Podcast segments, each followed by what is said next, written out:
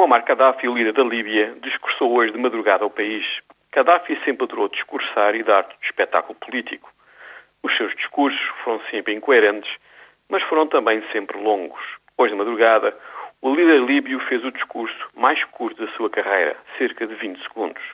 Este discurso e todo o cenário que o rodeou deve ter sido um dos discursos mais bizarros a que já tivemos hipótese de assistir. Gaddafi está agora a discursar mais uma vez. E desta vez o discurso é longo. Mas, como era de esperar, atendendo às circunstâncias, está a ser bizarro outra vez. Sabemos muito bem o preço que Gaddafi está disposto a pagar para se manter no poder.